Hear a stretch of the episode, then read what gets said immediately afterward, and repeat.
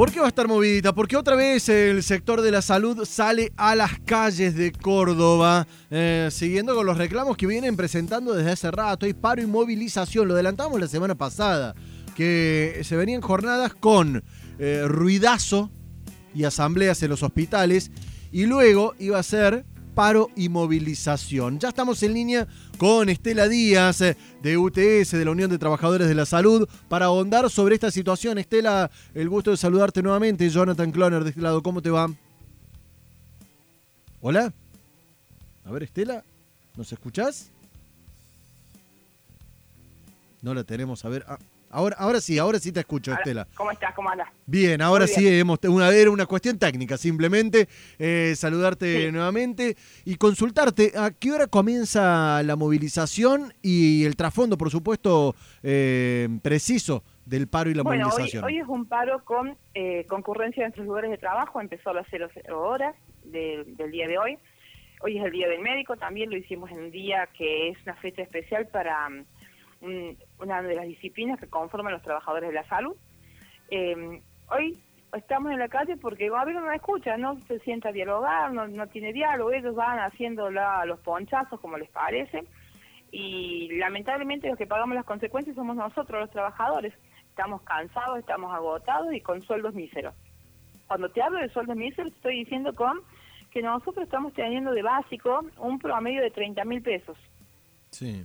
Eh, y de ahí eh, para abajo y algunos pocos pesos más para arriba.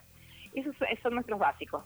Eh, aparte de los recortes jubilatorios, bueno, el gobierno cree que con unos bonos que nos han dado y que nos van a dar por cuatro meses, pueden, no podemos. La verdad que cuando uno ve este tipo de cosas, no podemos los trabajadores vivir a bonos.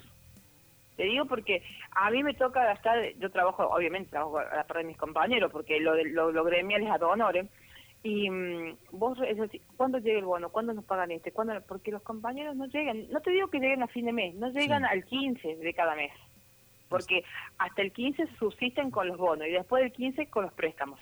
Estela, Entonces, ¿esto eh, es la una situación es una situación exclusiva del ámbito público, exclusiva del ámbito privado o que sucede en, en ambas líneas? Que los que estamos trabajando en la parte pública también trabajamos en la parte privada, porque al no llegar a cubrir la canasta básica de tu familia, sí o sí, nosotros tenemos que ir a trabajar a otro lado. Entonces, el 90% de los trabajadores trabaja en la parte en la parte privada, ya sea en clínicas y sanatorios o para empresas que prestan atención domiciliaria, porque no queda otra. Y lo- te estoy hablando de todas las profesiones, ¿no? Desde el enfermero, el médico, el bioquímico, el radiólogo, el nutricionista, el kinesiólogo y nuestros administrativos también tienen que salir con cualquier otro trabajo más para poder completar y llegar fin de mes. Y no, no podemos. A ver, es ilógico que que estemos con jornadas laborales que promedian las 16 horas diarias, porque nosotros tenemos que salir de las 8, 6 o 12 horas que hagamos adentro del hospital según las profesiones que tengamos, Sí. para seguir cumpliendo una idéntica en otro, la- en otro lado. Estela, déjame consultarte eh, en esta cuestión. Eh, me decís, son para todos los rubros, el reclamo es ahora. Ahora, Digo, en este contexto de pandemia se hizo notar mucho más, pero una situación que viene, que viene anterior a Sí. este 2020, ¿no? De- Pero uno pensaba, bueno, llega la pandemia, ¿vieron cuando todos ustedes, a ustedes los mandaron a la casa? Nosotros los mandaron a trabajar, más todavía. Eh, con todo el estrés, las capacitaciones, la formación y el hecho de que, bueno, decir, bueno, van a valorarnos, incluso nos da gracia porque la Organización Mundial de la Salud había ya designado hace un par de años atrás que el 2020, por ejemplo, era el año de los enfermeros Sí. pero nosotros creemos que todos, nosotros vamos a hacer la, la, la generalidad de todos los trabajadores de la salud, porque todos son importantes, necesarios e imprescindibles. Y pensábamos que el gobierno lo iba a valorar y que la sociedad también lo iba a valorar.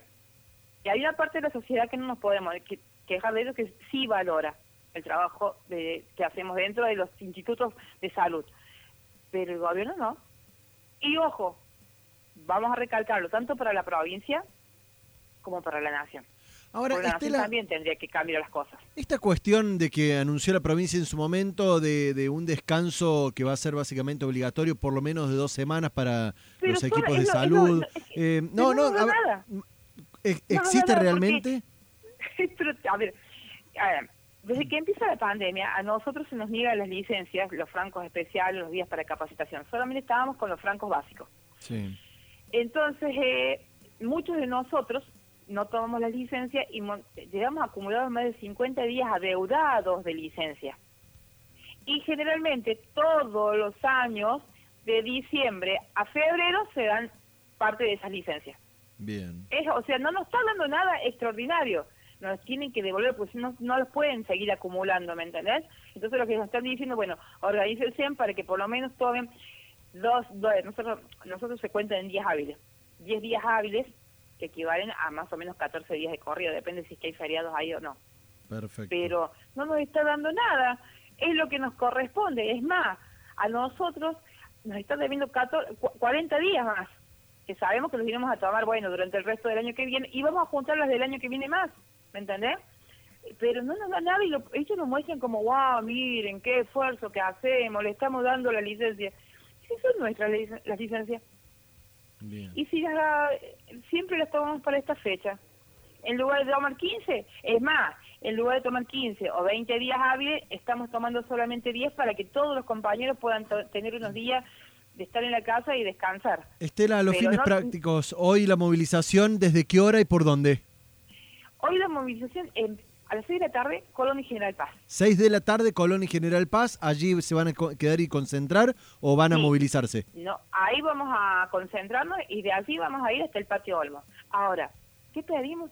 Lo que nos corresponde y menos de lo que nos corresponde. Pedimos por lo menos llegar a cubrir la canasta básica. Miren lo miserable que es la cosa.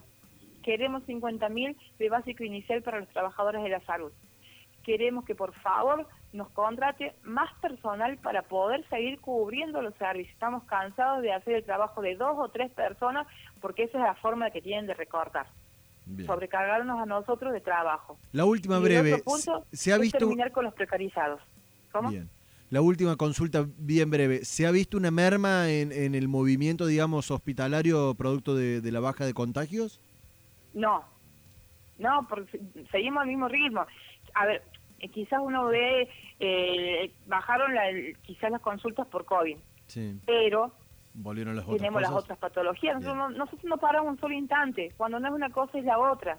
Y cuando más a la sociedad se, moviliza, más, más aperturas de actividades hay, nosotros sí tenemos más consultas de COVID. No, no, se crean que los números han bajado. Si ustedes ven, esta semana hemos tenido 30, 28, 22, 20 muertos por día. Es mucho sigue siendo mucho, más las otras patologías que también las seguimos atendiendo. Estela Díaz eh, de UTS anunciando hoy paro y movilización del sector de la salud. Seis de la tarde se concentran en Colón y General Paz. Eh, gracias por los minutos al aire, no, Estela. Por favor, muchas gracias a ustedes.